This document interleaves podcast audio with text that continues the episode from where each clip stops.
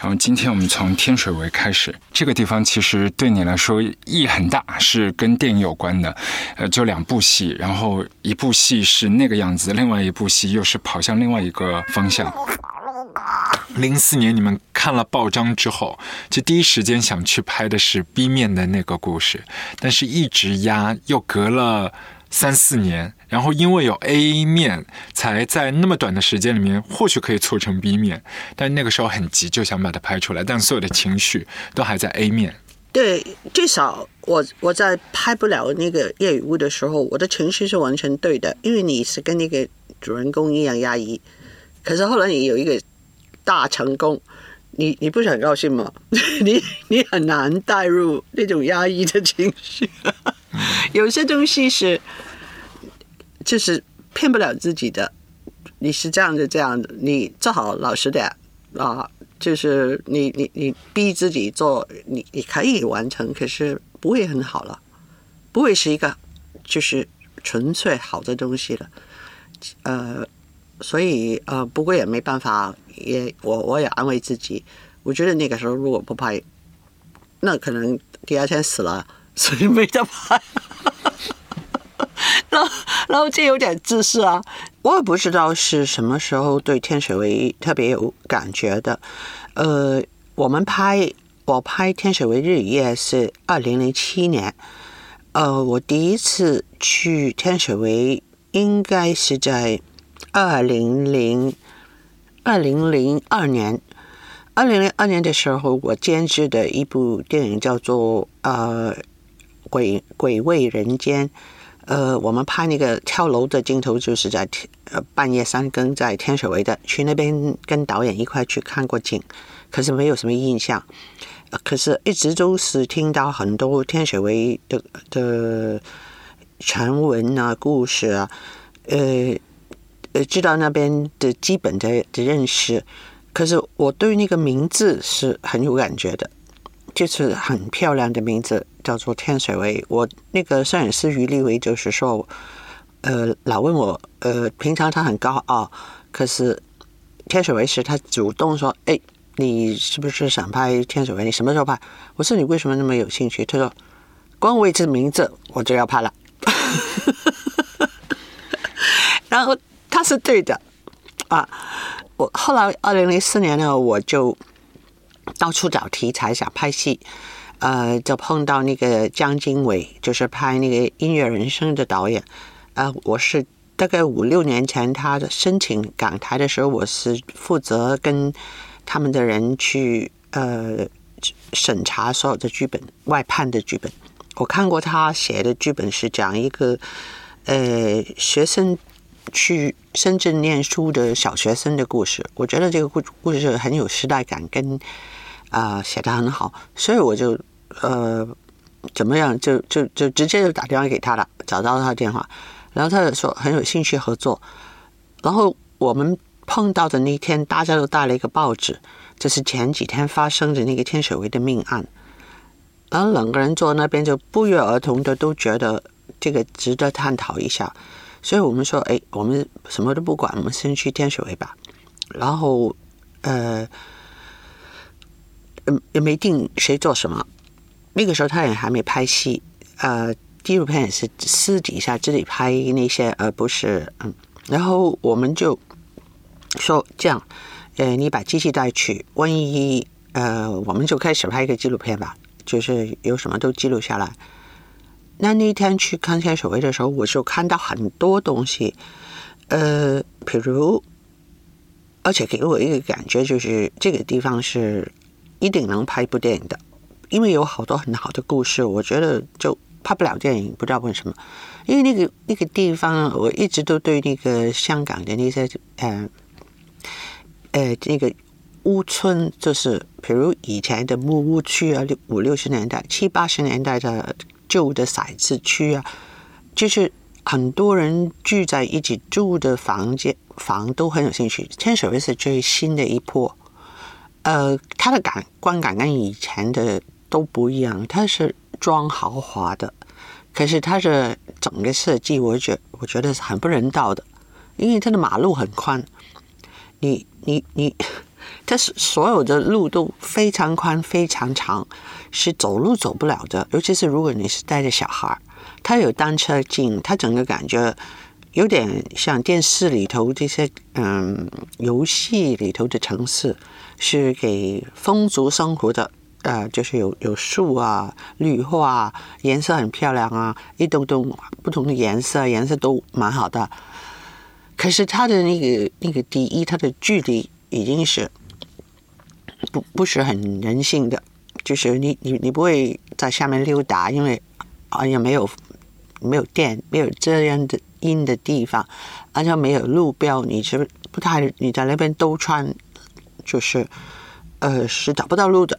另外就是，如果你我坐我计程车吧，它从天水围南到北呢是三十六块港币。其实这个这个是从北角到到那个金钟或者是中环的那么长的路，其实它只是南跟北的分别，其实是你不能走的。它有轻铁，然后然后它的房间跟你一上去呢，你进去以后呢，那些房间是。那 那个睡房是，你一进去你就上床了，你只有一步。你的厨房是几乎连转身都不可以的，所有的那外头的过大空间跟里头的过小空间呢，都不是都是不不能到的。所以它那个繁华闪光的外貌，其实是有着很多不近人情的地方，我觉得。哦，我就觉得，嗯，所以他也不是贫穷的，比如感觉上没有，可是是持持平的，因为你到那些他们的那几个商场，其实跟铜锣湾啊、太古城是没没什么分别的，都是有麦当劳，都是有电器店，都是。可是你发现了，在那些电视呃电器店那那个外头。蹲着一摞小孩在看电视，那同时是享受了呃空调，因为家里恐怕没有那么大的电视或者没有电视。然后呢，然后里头兜兜转转的，我就不停的迷路，我也不知道为什么就走走到那边去。哦，我们在那边溜达了差不多一个下午的，就是就是不停的走路，因为我看景的习惯都是。走的很少坐车上，然后呃，现在会了，呃呃，比较没没不能走那么多，呃，走走走走，我就我就发现哦，我我我我觉得不是故故事的问题，这个环境本身已经说了好多故事啊，这个环境本身就是有二十二十一世纪的那个。好像是非常人道平等的表面底下的残酷，你不用故事，不用杀人，你已经就是感觉到了，而且你能说出来啊，所以，所以我我们就开始搞搞剧本啊，搞完剧本也是，呃，搞剧本的时候，我们就去到处访问人，他们那个。你知道天水围是分了南跟北的，北就是比较新的一路，南的是已经一九九二年、九四年已经开始了，所以是属于啊老的区。那个那个命案是在新的区的。我们在那边兜来兜去的时候，是发现没有任何特别贫穷的感觉，可是有很多女人，很少男的，可能是办公时间，然后他们都拖着小孩。然后他们都穿的挺好的，都是穿那些冒牌货，比如那些什么啊呃那个呃 D D K N Y 的 T 恤啊，呃穿一些 Prada 啊 T 恤啊，都是很新的。然后呃然后也有蛮多坐在轮椅上的老头给一个年轻的女人推着，然后有很多懒散的中年汉。比如那个后来那个呃夜雨雾那个杀人的，其实他就很喜欢在那条河上钓鱼，或者是还呃呆着站着。然后这些懒散的的的男男生，就是他就是根本也不是像有精神病啊，可是他就是其实没事做，就是没什么没有什么，可是我并不感觉他们的没事做是那种松弛的那种，就是在很松弛的享受，而是没感觉。哦，这个是非常独特的，因为我所了解的痛苦通常都是有有有表面现象的嘛，就是比如你哭啊，比如你想很忧郁的样子，可是他们都蛮壮的，也不像健康不好，可是就是没表情。然后，哦，我们就开始做那个资料收集了。那个区里头有一个区议员陆仲，呃，陆仲雄雄。然后还有诶诶社工，呃呃社呃，我们就就先去找这两个人谈这件事，然后也去问那个想找那一户人家的楼上楼下，呃有一个王太太，可是那个王太太很害怕的，就已经立刻搬走了。我们在楼下看这一户人家是二楼、三楼旁边的户都搬走了。我们那些扫地的问他们一些事儿，他们就觉得非常敌意的望着我们，觉得你干嘛在人家的，就是觉得我们就是无事生非的记者啊什么，就不睬我们。我已经知道要拍这个戏非常难，因为那个时候是二零四四，刚好啊他们过世以后的，就是隔了一个礼拜左右，两个礼拜，你会你如果到现场拍，你会。遭受到所有人的敌视，或者是根本就不让你拍。呃，那个区议员跟你社工还是蛮蛮蛮帮忙的。呃，所以反正后来总总之我们就是不止做了这个，呃，我们还其实去了金淑英，就是他的父母家在四川的。我们到那边，他的他那个。住的地方是一个这个农农农场，就是种地的地方的一个旧房子的铁皮啊，旧东西什么都有。其实是离开是呃那个成都不远的一个郊区。呃，你在成都下飞机就是四十五分钟就到了。他爸爸来接我们飞机，因为我我们跟他联络上了，然后去他家就住在了他家。我在那边住了四天，我就知道。为什么那个金淑英要来香港那么辛苦打工？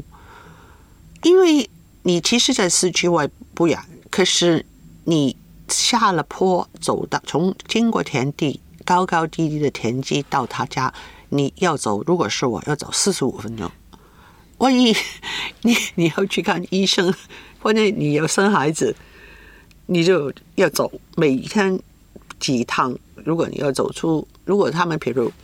你就是那个走已经很受不了。那个时候我比比现在还要年轻十五年，我都走的。然 后 然后如果下雨了，那个田径你就会滑倒几趟，不会受伤，可是满身是泥。他妈妈跟爸爸的比我年轻，就是那个时候都已经比我年轻两三年，可是苍老的不得了，因为他们两老两老在那边种，然后他们家是没有水的，要从。井里头打水来，然后那些水呢是有一层油浮在上面的，就你其实不大能洗澡啊。我就是因为用他们的水洗澡，因为是夏天没有消，回来就感冒了。然后你睡他们的床呢，都有都都咬的，全整全身都是。就是每天晚上就咬，然后他要上学，他带我们去他小时候的学校，因为他也是要走半个小时田路，然后是独立的一个学校，就小学在那边。我，然后你每天看电视，看见人家的生活那么宽宽快，然后也有一些他有电视，有一些都是金淑英买给他们的。后来出去打工以后，我我完全明白。明明白了他的心态，因为是也是像天水围一样，没有表面的酷刑啊什么，可是其实非常非常辛苦。因为我有，我其实不是一个不能吃苦的人了，算。可是是过了几天，一想起要走，因为他妈妈还种每天去种地，然后种地以后呢，早晨呢就是早走。走四十五分钟到一个市集上卖菜，卖卖完了那个菜再回来是也是四十五分钟啊，还单着菜，然后每天的生意最多是二十块，就是买卖了菜卖了二十到三十块最多，每天就走那么多路，然后还得把那些菜种了。我我我我不敢说我我很同情他们，可是我就比较了解这个感受。而且你每天看电电视，你看见人家生活那么美好，好像，所以你就一定会去想尽办法去离开这个地方，去找自己比较好一点的生活啊。然后当然，呃，他跟那个就是他的那个李李生的那个她的丈夫的认识啊，什么这些是另外一个故事了。反正我就我们去了，然后后来就把了剧本写了，然后就。找找找不到资金，呃，都没有人要拍。香港的那个时候还有蛮多投资的，所以我就我就准备去，呃，我我应该是怎么样呢？这个是零四年，我就到到内地拍了《姨妈的后现代生活》了。我回来旧事重提。呃，那个男人四十的老板来找我，然后呃说，其实因为他是想给那个林嘉欣一个好的角色，他一直是想，因为他是他那个时候是他的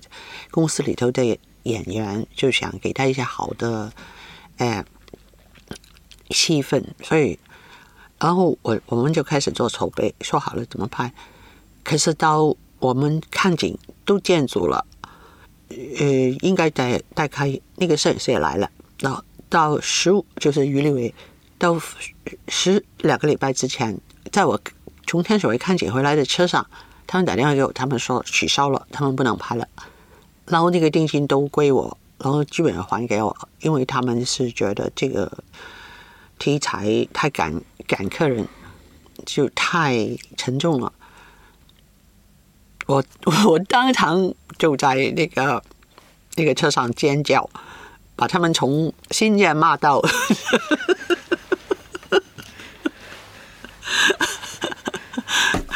我回来就，可是我的组里的人真是，真是亏他们，他们都非常好，他们就是把时时间预了给我们，有些有些可能收到一点定金，有些连钱都没有，然后就解散了。我租一个临时的办公室几个月，我都是这样操作的，准备拍这个戏，呃，就不能解约。那我我后来就在这个办公室里头想，呃，哎，有点不服气。中中途他他不拍，我还到处找钱，哎，还是找不到，找不找到四分之一吧。呃，连新加坡都找了，可是新加坡的人跟我们说。跟我说，他他要找一个新加坡演员来演 这个男主演，因为他们是同。我说他讲普通呃广东话吗？他说他讲普通话。我说这个可不行，呃，所以所以所以就拉倒了。然后后来呢，我我灵机一组，我我觉得哎呀，我不是有一这个故事吗？这个故事是个学生给我的，就是讲讲乌村不是天水围里头。有一个一家团，没有一家团聚，就是其实大家都很惨，可是大家都过得很好。那我就觉得不如这样吧，因为之前那个剧本给好多演员看，他们都不要拍，他们觉得哎呀，他我我我不我我自己是观众，不想这个现实已经那么惨，还有在荧幕上看这些血淋淋的东西，是让我感觉不好。我就不想看，然后你有没有办法把那个最后那个结果，就是可能想一个让人家比较这升华的结果？我说这个事情是好像没办法升华，我想不出来这个故事能怎么升华，知道吗？就是完全没有意义的，就是一塌糊涂的，就是大家都是，就是。一片混混乱的感觉，混沌的感觉，你能拍出来就好了。可是问题是，真的是感客人的。如果你拍越拍的越好越敢看。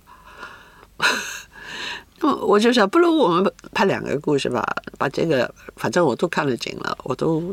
跟这些人都接触了，所以我接着我就我就呃刚好王晶找我，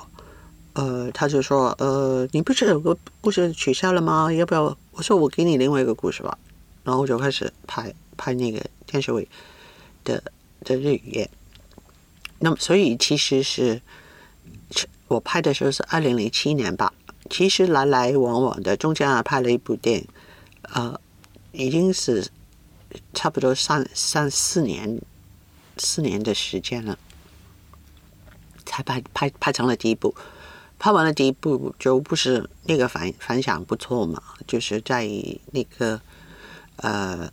呃国际电影节放的时候，大家都给我打电话，就是说哎呀很感动啊什么。我都没收过那么多电话，打从那个投奔怒海以后，其实我是有点就是惊讶的啊，因为感觉这个故事太单了，他没有东西看了等等，然后然后就很高兴啊，高兴以后以外我还能拍业余物，可是就是因为太高兴了，太温情了，那个那个气氛还在，我要突然倒过来拍一个。故事一时之间转不过来。我其实，如果我是一个比较深思熟虑的人，也不在乎这一两年，我应该让自己不拍，等一年再拍，那会拍好很多。你可以把你的整个想法跟那个那个转过来才拍。可是我太急了，而且我的经验就是很多东西是你不拍就没了。要不就景没了，要不就是老板没了，要不演员 有的吧，就赶快拍。所以我觉得没没那么好，因为因为因为因为我正处于两个叙事的状状态，就是呃日语也是没有一个故事戏剧性的嘛，可是后边那个故事是其实蛮戏剧的嘛，蛮正正规的戏剧。另外一个就是他。整个的就是两面看一个东西，如果从另外一面不够透彻，那个节奏什么都差一点。嗯，可是我我是我是对天水围就拍了拍了两个以后，好像以前拍越南难民这样子，我拍完我就没有回去过。在那那那那一两年在拍天水围的两部曲的时候，我们我有空我就坐地铁。然后到那边到处走，到处走，到处走，街头巷尾累了就去去个茶餐厅喝杯喝杯茶，吃点东西，然后就就是没目的的到处走，就是好像怎么讲，呃，着魔着魔的感觉，就是觉得不非得去，非得去，也没什么目的。现在我不要去，你请我去，我。我也没有我也没有就觉得哦我该做的事做完了就没有再去了。